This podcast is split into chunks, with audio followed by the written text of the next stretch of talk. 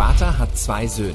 Der ältere Sohn ist vertrauenswürdig und ehrt seinen Vater. Aber der jüngere Sohn ist chaotisch. Er rebelliert und sackt sein Erbe ein, um weit weg zu reisen und dann alles für Partys und Dummheiten auf den Kopf zu hauen. Dann kommt eine Hungersnot über das Land und ihm geht das Geld aus. Um über die Runden zu kommen, muss er Schweine hüten. Er hat so viel Hunger, dass er sogar den Schweinefraß essen will. Da überlegt er sich, wenn ich eh ein Bauernknecht bin, kann ich auch nach Hause gehen und für meinen Vater arbeiten. Dort muss ich wenigstens kein Schweinefutter essen. Er wandert nach Hause und übt unterwegs seine Entschuldigung. Der Vater ist sich sicher, dass sein Sohn die Hungersnot nicht überlebt hat. Aber eines Tages sieht er jemanden die Straße herunterkommen. Es ist sein Sohn. Er ist nicht tot. Der Vater rennt ihm entgegen, nimmt ihn in seine Arme und überhäuft ihn mit Küssen. Der Sohn beginnt seine Rede. Vater, ich bin es nicht wert, dein Sohn zu sein. Vielleicht kann ich zurückkommen und für dich arbeiten. Aber bevor er zu Ende sprechen kann, ruft der Vater seine Knechte. Sie sollen das beste Gewand für seinen Sohn holen, neue Sandalen und einen schicken Ring. Außerdem sollen sie ein Festessen vorbereiten, denn es ist Zeit zu feiern.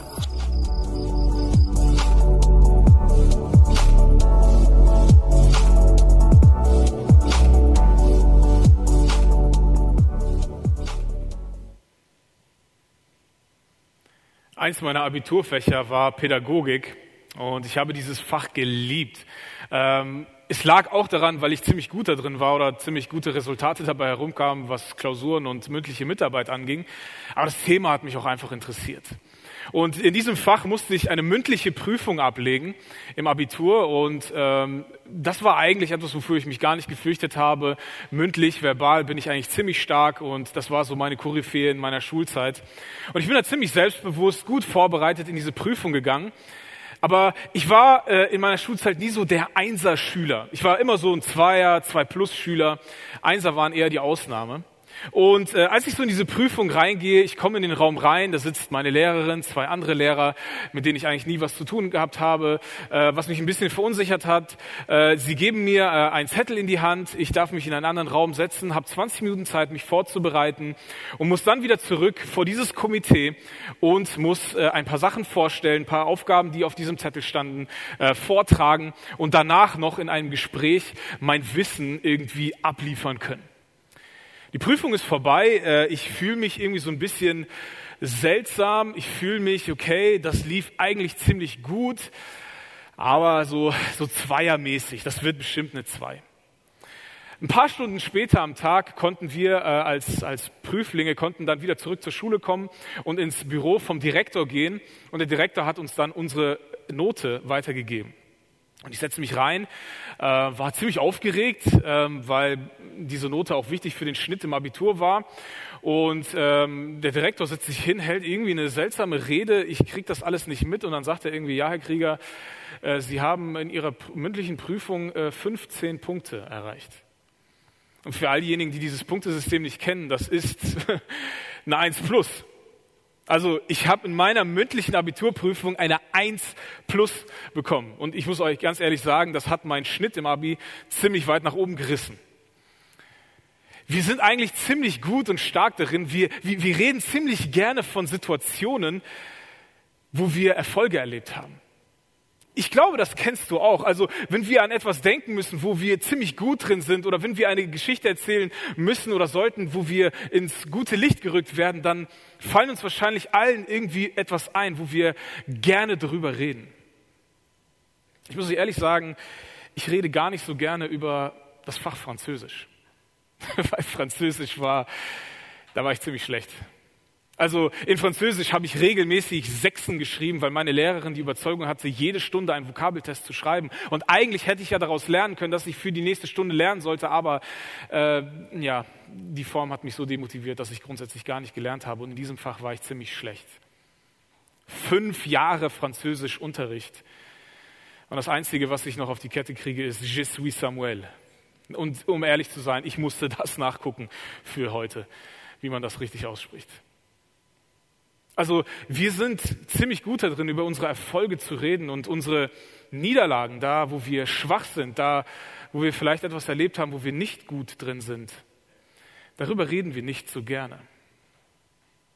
Aber seltsamerweise tauchen unsere Misserfolge darin, wo wir schlecht sind, doch in unserem Leben immer wieder auf. Wir können sie nicht in der Vergangenheit lassen, sondern sie sind uns ständig präsent, weil wir eigentlich Meister darin sind, uns selber an unsere Misserfolge, an unsere Fehler, an unser Fallen zu erinnern. Unsere Fehler sind sehr kraftvoll, wenn es darum geht, uns zu definieren. Unsere Fehler sind sehr kraftvoll, wenn es darum geht, uns zu definieren. Eigentlich liegen die Dinge, die wir falsch gemacht haben, die Fehler, die wir getan haben, in der Vergangenheit und wir könnten sie eigentlich Vergangenheit lassen und wir reden eigentlich nicht gerne darüber, aber mit uns selbst reden wir sehr oft über die Dinge, die wir falsch gemacht haben. Und wir fangen an, uns über das, was wir, wo wir falsch sind, wo wir falsch gelegen haben, wo wir Fehler gemacht haben, wo wir gesündigt haben. Und wir fangen an, uns über unsere Misserfolge zu definieren. Aber eigentlich sollte das doch nicht passieren, zumindest bei Christen nicht. Denn dieses Definieren oder dieses Reden, dieser ständige Dialog über unsere Fehler und über unsere Misserfolge ist eigentlich so ein, ein Innending. Und wir als Christen glauben doch, dass wenn wir zu Gott kommen, wenn Gott in unserem Leben auftaucht, wenn Gott real wird in unserem Leben, dass unser Innending vollends geheilt wird. Ja, wir sind sogar der Überzeugung und teilen die Meinung, die Micha in folgenden Worten ausdrückt. Er sagt, ja, der Herr wird wieder Erbarmen mit uns haben und unsere Schuld auslöschen.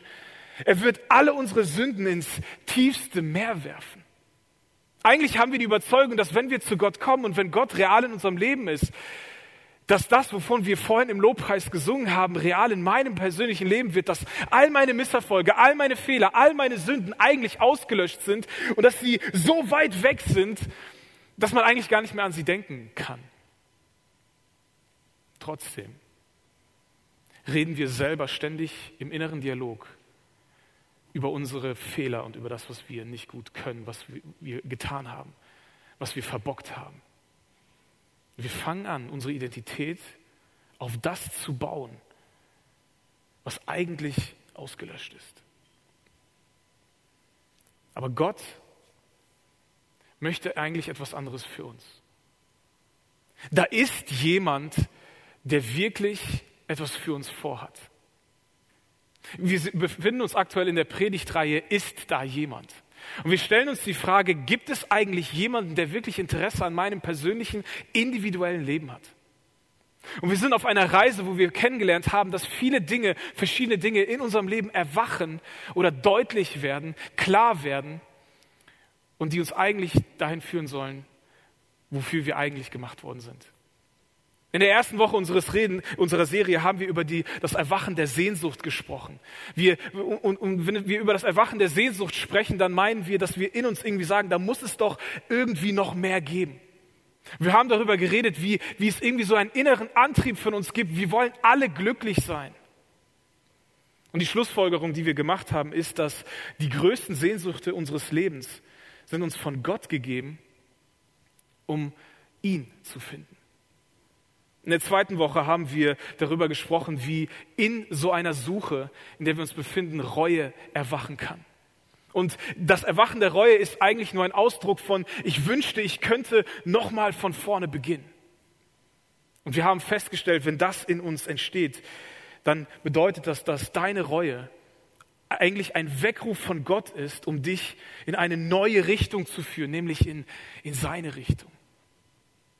Und ich glaube, wir alle kennen irgendwie dieses Erwachen von Sehnsucht, dieses Getriebensein, dieses, das muss doch eigentlich mehr geben und dieses, diese, dieses Gefühl von Bereuen, weil wir Dinge getan haben, die wir eigentlich nicht so hätten tun wollen, weil wir durch unsere Entscheidungen, die wir in unserem Leben gefällt haben, an einem Ort gelandet sind, wo wir eigentlich nie hinkommen wollen. Ich glaube, wir alle kennen dieses Hamsterrad von Sehnsucht und Reue, Sehnsucht und Reue, Sehnsucht und Reue. Aber eigentlich wäre der nächste Schritt oder die nächste, das nächste notwendige Erwachen das Erwachen der Hilfsbedürftigkeit. Und die Hilfsbedürftigkeit sagt, ich kann das nicht alleine. Es ist wichtig, dass wir feststellen, dass wir nicht alleine aus diesem Hamsterrad von Getriebensein und von Bereuen von Dingen, die wir getan haben, rauskommen, sondern wir brauchen externe Hilfe. Und diese Hilfe, die will Gott geben. Und wir haben gelernt, dass das Erwachen der Hilfsbedürftigkeit bedeutet, wir bekommen Gottes Hilfe, wenn wir uns eingestehen, dass wir sie brauchen und wenn wir uns ihm zuwenden, wenn wir uns von ihm helfen lassen. Und dann kommt Gott ganz großartig in unser Leben hinein. Manchmal unglaublich spektakulär, manchmal auch schleichend erkennbar, aber er kommt übernatürlich. Er kommt in unser Leben und er verändert uns in unserem Inneren. Er löscht all das aus und all unsere Schuld, all das, was wir bereuen, nimmt er und schmeißt es in die Tiefste des Meeres. Also an einen Ort, wo wir eigentlich längst alles vergessen könnten, was Vergangenheit ist. Und trotzdem, obwohl wir Gottes Hilfe bekommen haben, obwohl wir vielleicht sein Kind geworden sind, obwohl wir vielleicht eine Beziehung zu Gott angefangen haben, fehlt uns ganz oft etwas. Und darüber wollen wir in den nächsten Minuten reden. Und wir nennen das, uns fehlt das Erwachen der Liebe. Das Erwachen der Liebe. Das Verstehen, wie Gottes Liebe ist. Wir beschäftigen uns in dieser Serie mit einer Geschichte, mit einer Beispielgeschichte, die Jesus erzählt hat, wo wir all diese erwachende all diese Dinge, die erwachen, all diese Dinge, die wach werden in uns, deutlich werden. In dieser Geschichte geht es um einen Sohn, der seinen Vater eigentlich den Tod wünscht, indem er ihm sagt, Vater, gib mir das, was mir eigentlich zusteht, wenn du gestorben bist. Gib mir mein Erbe. Ich will es jetzt schon genießen. Ich will jetzt schon so handeln, wie ich es für richtig halte. Ich habe in mir eine Sehnsucht. Ich glaube, da gibt es noch mehr, was ich verpasse, was ich erleben möchte. Und in der Zeit, in der Jesus diese Geschichte erzählt, war so eine Aussage eine unglaubliche Unverschämtheit. Ich habe kein gutes Beispiel gefunden, wie wir das mit heute vergleichen könnten. Aber es war eine unglaubliche Unverschämtheit, seinem Vater so etwas zu sagen. Aber die Liebe des Vaters wird deutlich, dass er den Sohn dabei lässt und ihm sein Erbe gibt. Und der Sohn nimmt das Erbe und verkauft alles und macht alles zu Geld und verschwindet. Er verschwindet aus der Gegenwart des Vaters, irgendwo da, wo er das tun und lassen kann, was er will, wo die Augen des Vaters ihn nicht mehr beobachten. Und er verprasst das ganze Geld. Lass uns mal vor Augen führen, dass damals, in der Zeit von Jesus, Geld und Reichtum ein Segen Gottes war. Dass man gedacht hat, dass wenn, wenn, wenn Gott einen mit einer besonderen Art ansieht und ihn besonders segnet, dass man reich wird. Und hier ist jemand, der Gottes Segen einfach so wortwörtlich vor die Schweine wirft. Eine Unverschämtheit. Und dieser junge Mann beginnt irgendwann eine Abwärtsspirale. Und, und seltsamerweise, das Geld wird immer weniger und er merkt, es wird schwierig und es bricht eine Hungersnot im Land aus. Und ich glaube nicht, dass in seiner Lebenssituation der, der, der, der Niedergang plötzlich kam, sondern dass es, dass es eins zum anderen führte und es immer schlimmer wurde. Und er erkennt irgendwann, Mann, ich, diese Sehnsucht, die mich dahin getrieben hat zu dem, was ich gerade tue, das war falsch, was ich gerade tue. Die Entscheidungen, die ich getroffen habe, die waren nicht richtig. Und trotzdem traut er sich nicht, zum Vater zu gehen. Und es wird schlimmer und es wird schlimmer und schlimmer. Und er endet dort, was aus jüdischer Perspektive, in, nämlich in dem Kontext, in dem Jesus diese Geschichte erzählt, eins der schlimmsten Dinge sein kann. Er landet als Schweinehirte, hungrig, mit dem Bedürfnis, das Essen der Schweine zu essen. Und erst da entscheidet er sich zu sagen, ich muss zum Vater zurück, weil dieses Leben hier ist es nicht wert. Beim Vater, ich muss irgendwie zurück. Und die Frage, die ich mir gestellt habe, ist, warum entscheidet sich der Sohn eigentlich erst am tiefsten, tiefsten Punkt seines Lebens? Warum erst dann zurückzukehren? Warum nicht eine Woche vorher? Warum nicht ein Jahr vorher? Warum nicht, als, als er seine, die Hälfte schon verloren hatte, als er nicht mehr so viel hatte? Und wo er sich eigentlich schon ausrechnen könnte, wo das Ganze hinläuft. Warum erst am tiefsten Punkt? Ich glaube, etwas, was ihn zurückgehalten hat, zum Vater zu gehen, ist etwas, was wir historisch überliefert bekommen.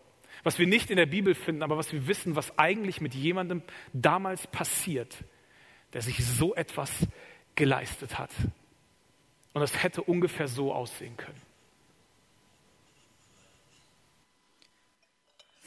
Wirklich? Wenn ich dir doch sage, er ist einfach wieder aufgetaucht. Mit nichts in den Händen. Meine Nachbarin hat ihn gesehen. Aber das kann doch gar nicht sein. Skandal, ich sag es dir. Doch, einfach so. Aber wie muss das für den Vater gewesen sein? Ich meine, der muss doch zerbrochen sein. Eine Schande. Es ist eine Schande für unser Dorf, für uns. Ja. Wa- Was fällt ihm denn bitte ein? Ich weiß auch nicht. Du, wenn wir den sehen, wir es ihm richtig geben. Ja, auf jeden Fall. Guck mal da hinten. Ist er das nicht sogar? Was? Der taucht hier wirklich auf. Was erlaubt er sich? Was soll das denn? Wie kannst du es wagen? Hau ab, du bist die Schande für uns. Geh, verschwinde. Wir brauchen dich nicht.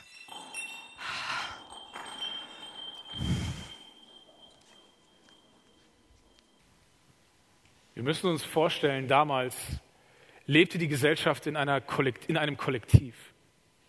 Die Gemeinschaft, das Dorf, das war das, was dir garantiert hat. Die Familie war das, was dir garantiert hat, dass du überlebst.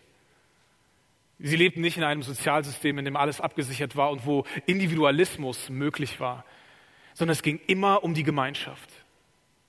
Und wenn jemand sich entschlossen hatte, sich so etwas zu leisten, sich individuell zu verwirklichen, dann wurde er verbannt aus der Gesellschaft, aus dem Kollektiv. Und es kann sein, dass der Sohn bis zum tiefsten Tiefpunkt seines Lebens wartete, weil er diese Schändung, weil er diese Scham, diese Schmähung, weil er der irgendwie aus dem Weg gehen konnte, wollte. Aber er kam an einen Punkt in seinem Leben, wo er sagte, das muss ich auf mich nehmen, weil so kann ich nicht weiterleben. Ich will, ich muss irgendwie zurück. Ich muss irgendwie meinem Vater daran appellieren, dass ich ein Mensch bin, dass ich nicht mehr Sohn bin, sondern ich will ihn einfach appellieren, dass er mich wie ein Mensch behandelt. Wir, müssen vor Augen führen, dass Jesus diese Geschichte erfunden hat. Aber Jesus hat Geschichten erfunden, um etwas deutlich zu machen, um etwas zu veranschaulichen. Und Jesus erzählt diese Geschichte folgendermaßen. Er sagte, der Sohn, er machte sich auf den Weg und er ging zurück zu seinem Vater. Der Vater erkannte ihn schon von weitem. Sofort sammelten sie sich die Menschen und gingen ihm entgegen, um ihn zu verurteilen und ihn zu verjagen. Ist es nicht das, was du erwartest? Fühlst du dich nicht gerade so?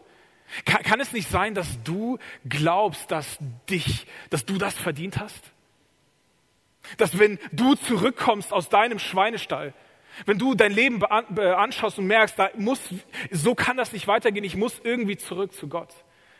Kann es sein, dass du erwartest, verurteilt und verjagt zu werden?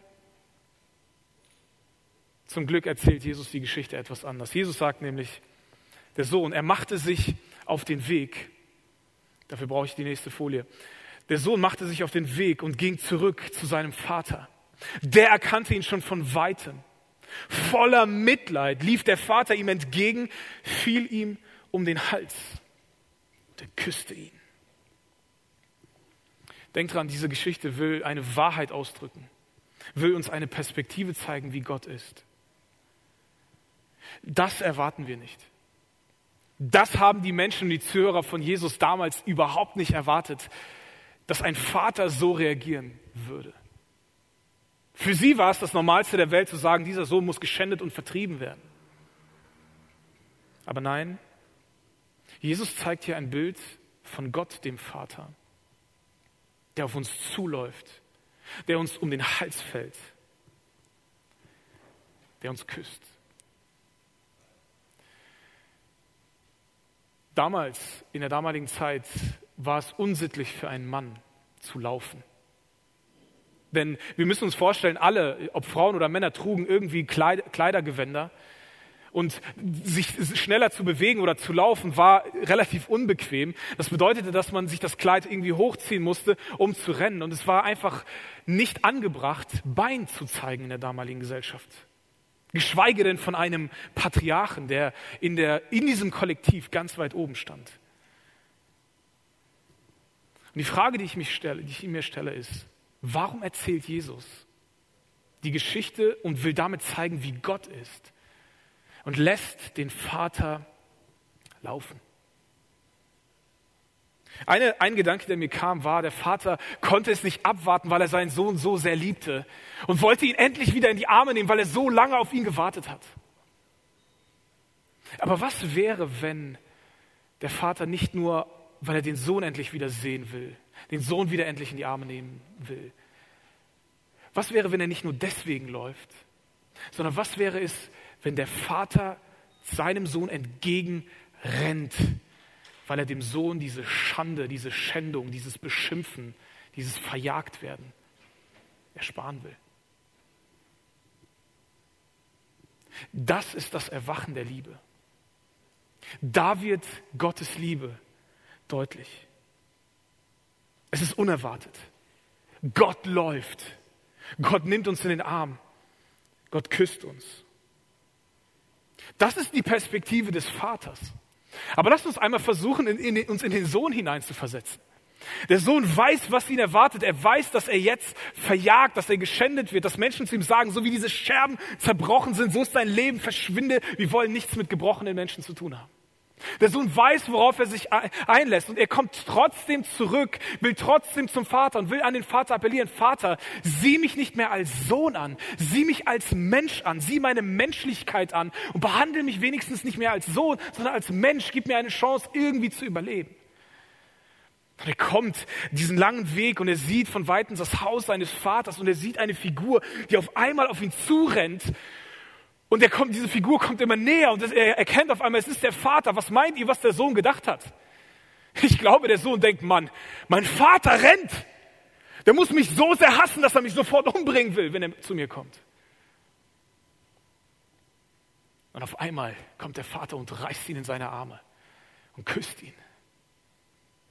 Ich glaube, folgende Worte hat der Sohn weinend gesagt. Und er hat gesagt, Vater, ich bin schuldig geworden an Gott und an dir. Sieh mich nicht länger als deinen Sohn an.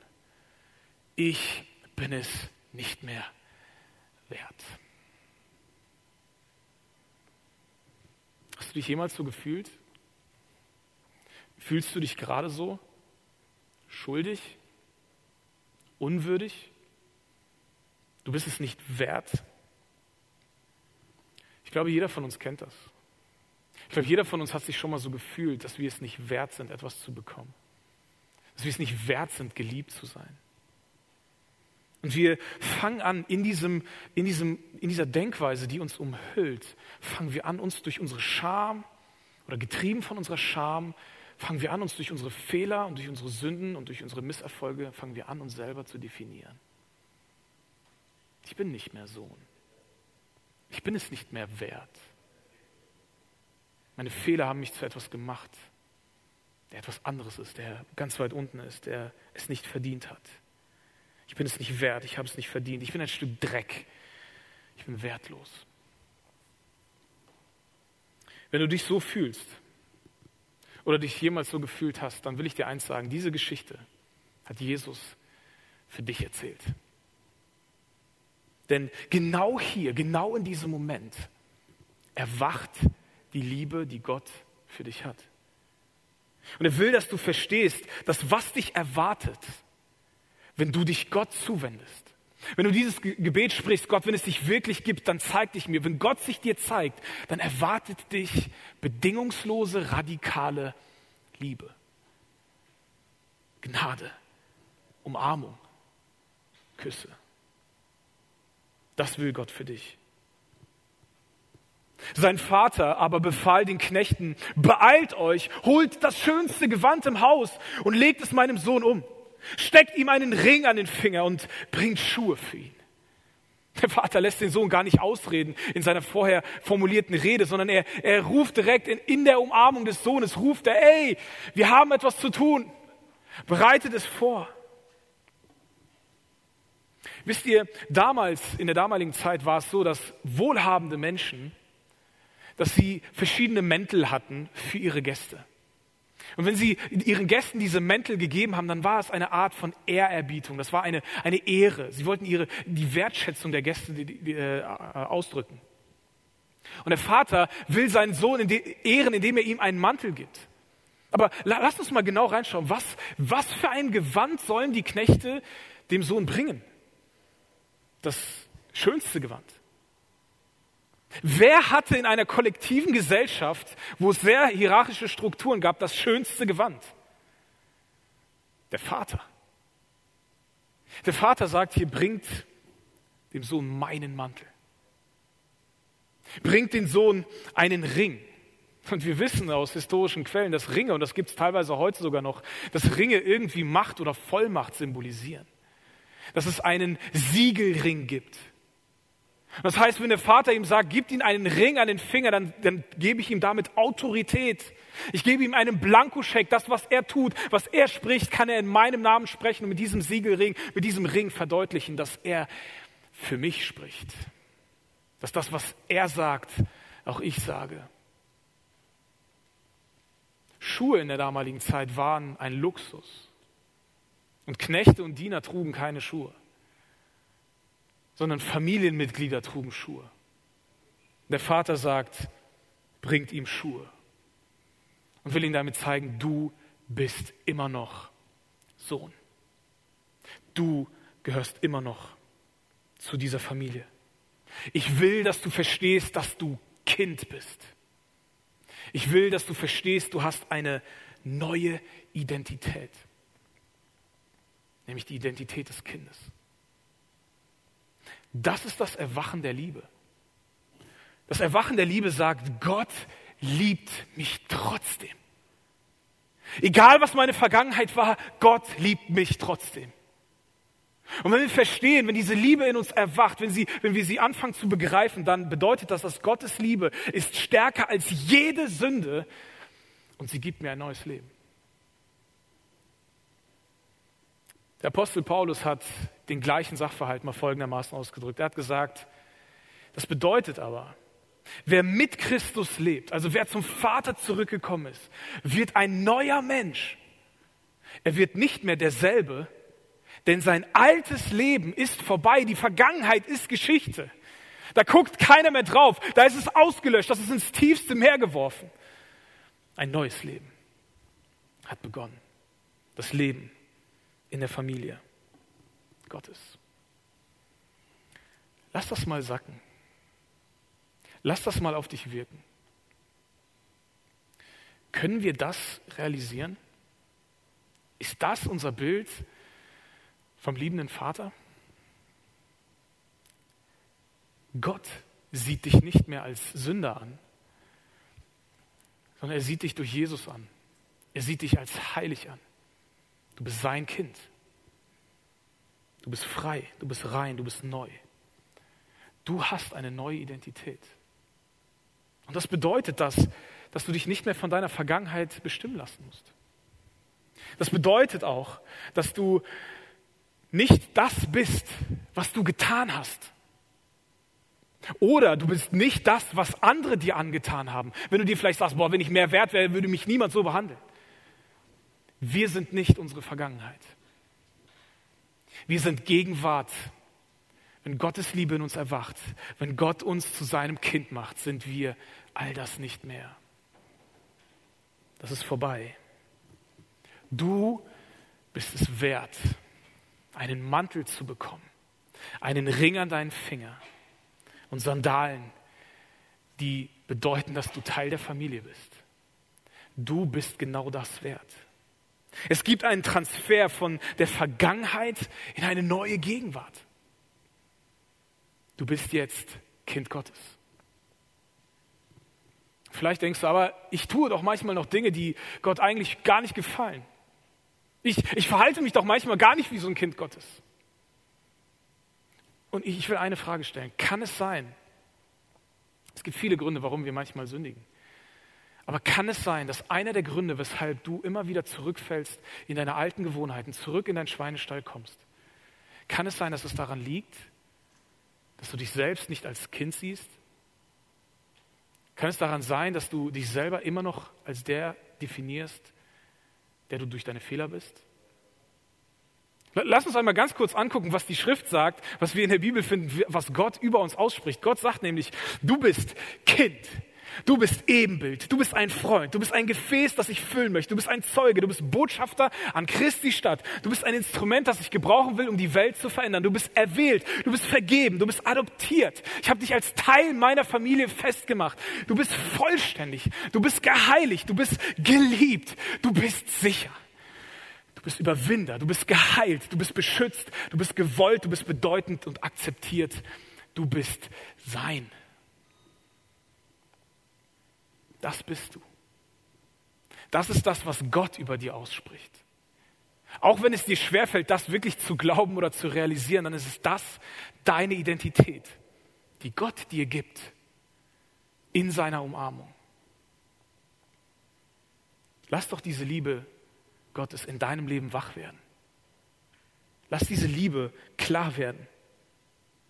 Denn wisst ihr, wisst ihr, wozu Liebe ruft?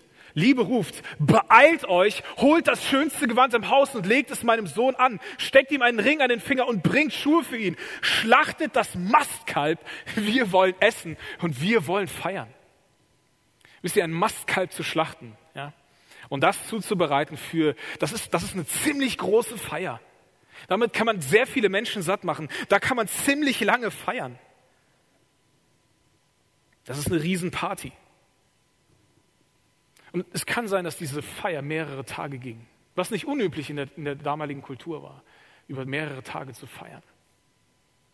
Aber lasst uns nochmal in den Sohn hineinversetzen, der eigentlich mit etwas ganz anderem gerechnet hat, der mit dem gerechnet hat, was er eigentlich verdient hat. Aber der etwas bekommt, der eine Zuwendung, eine Liebe, eine neue Identität bekommt, die er definitiv nicht verdient hat, wo er es definitiv nicht wert ist.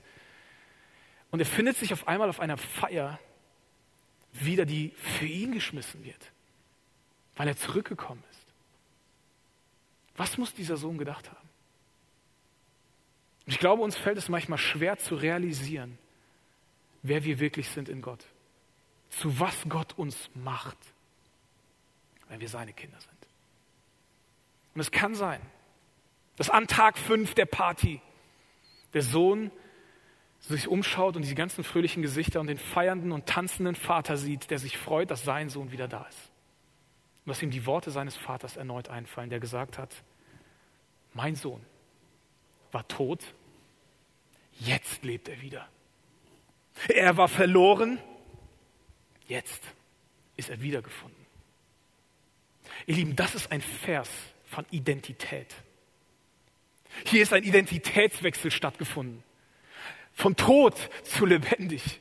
Vom Verlorensein zum Wiedergefundensein. Das ist das Erwachen der Liebe.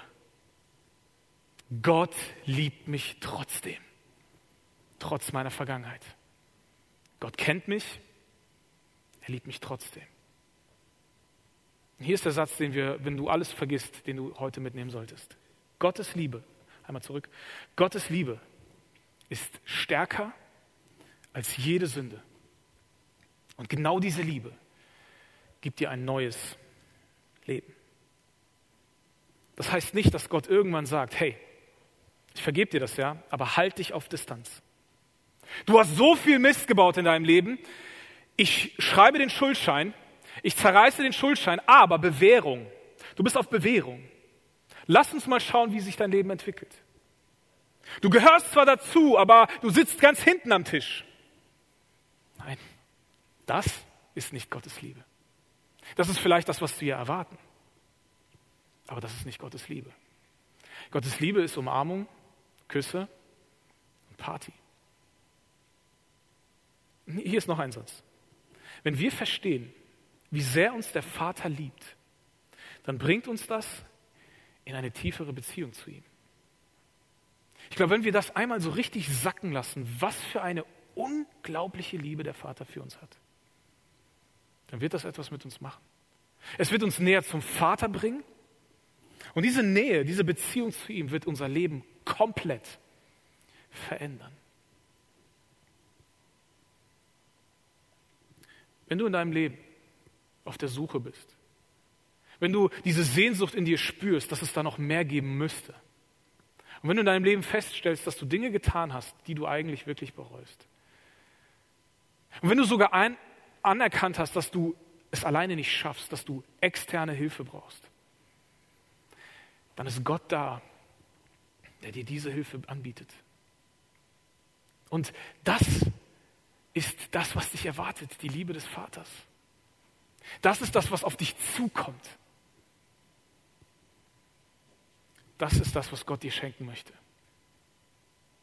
Und wenn du heute betest, Gott, wenn es dich wirklich gibt, zeig dich mir, wird sich Gott dir in dieser Liebe zeigen.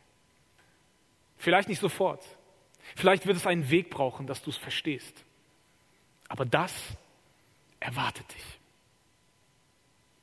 Und wenn du schon lange mit Jesus unterwegs bist, wenn du schon eigentlich schon lange zu Hause bist, aber du wirst äußerlich nicht geschändet. Gott ruft nichts Negatives über dich aus. Aber du selber bist derjenige, der die ganze Zeit Scherben auf den Boden schmeißt und sein Leben anschaut und sagt, das bin ich.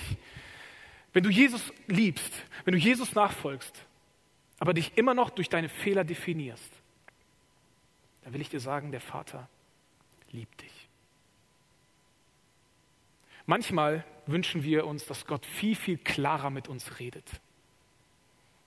Aber ich persönlich habe in meinem Leben festgestellt, dass Gott mir ganz oft, egal was ich ihm sage, ganz oft eine einzige Sache sagt.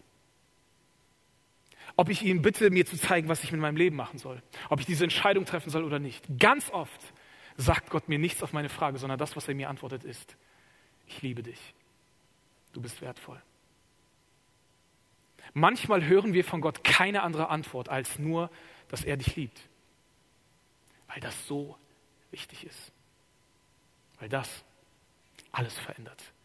Wenn Liebe, die echte Liebe, Gottes Liebe, in uns wach wird.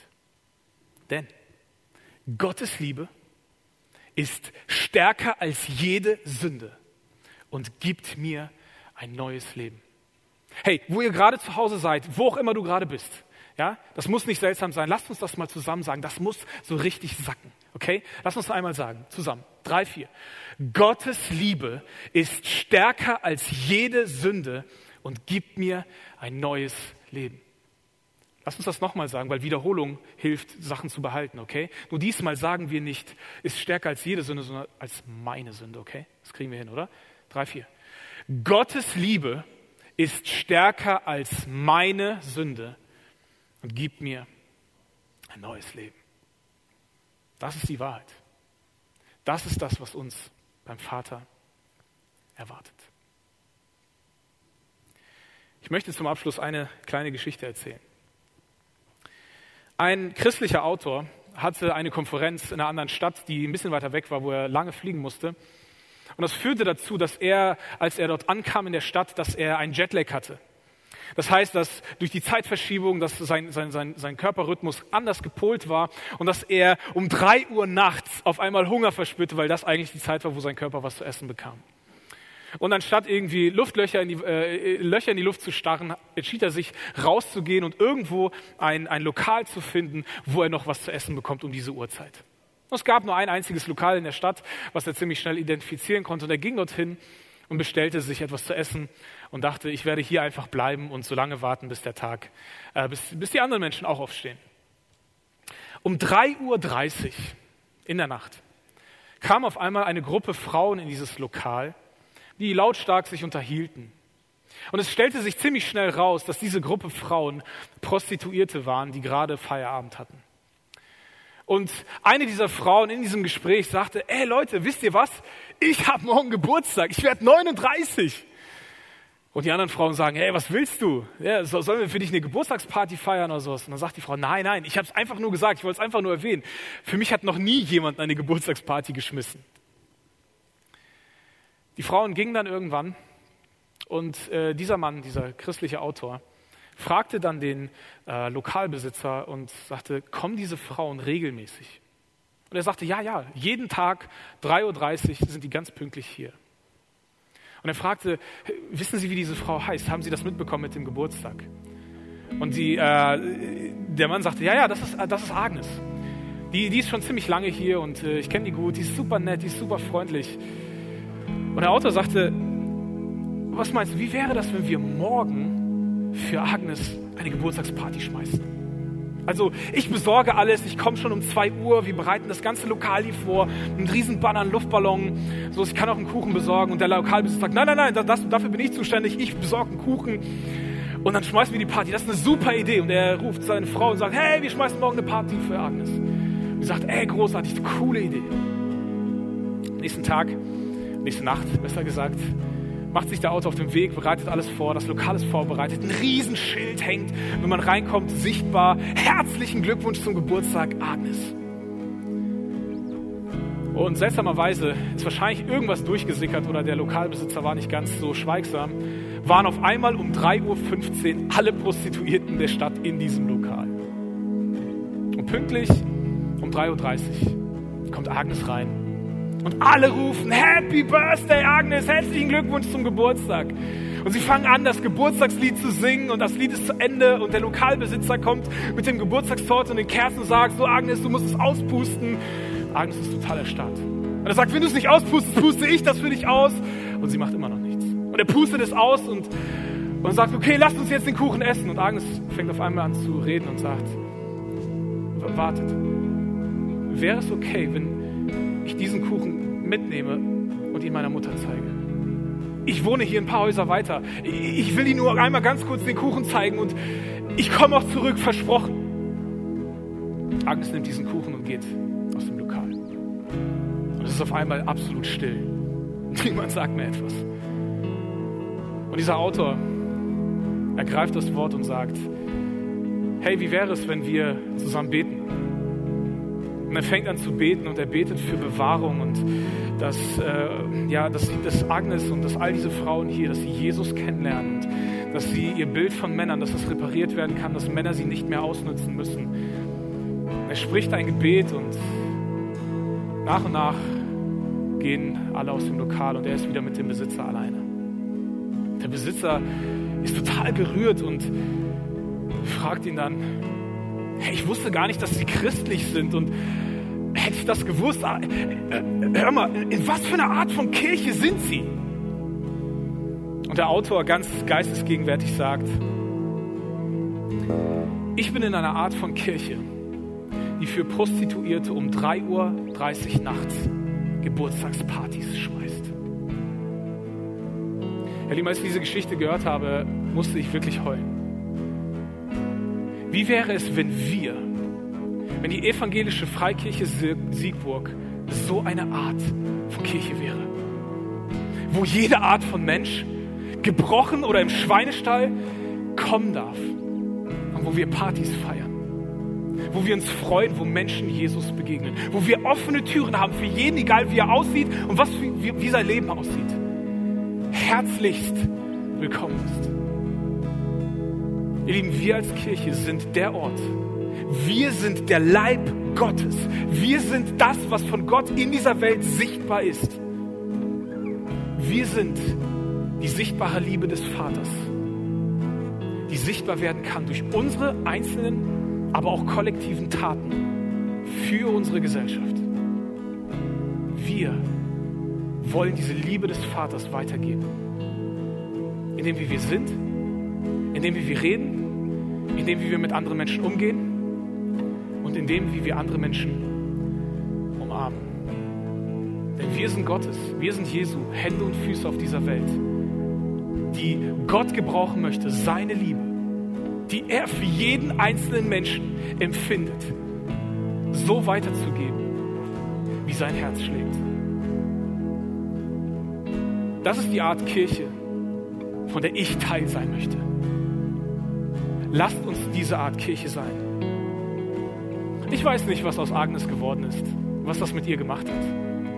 Ich weiß eins, dass Gottes Liebe, dass Gottes Gnade in ihr Herz gepflanzt worden ist und dass ein Same gesät worden ist und dass sie dieses Erlebnis ihr Leben lang nicht vergessen wird.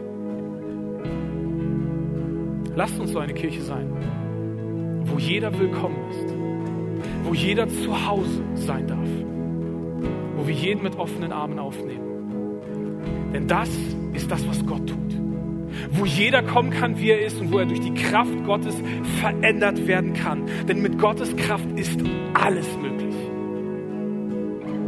Weil Gottes Liebe ist stärker als jede Sünde und gibt jedem, der kommt,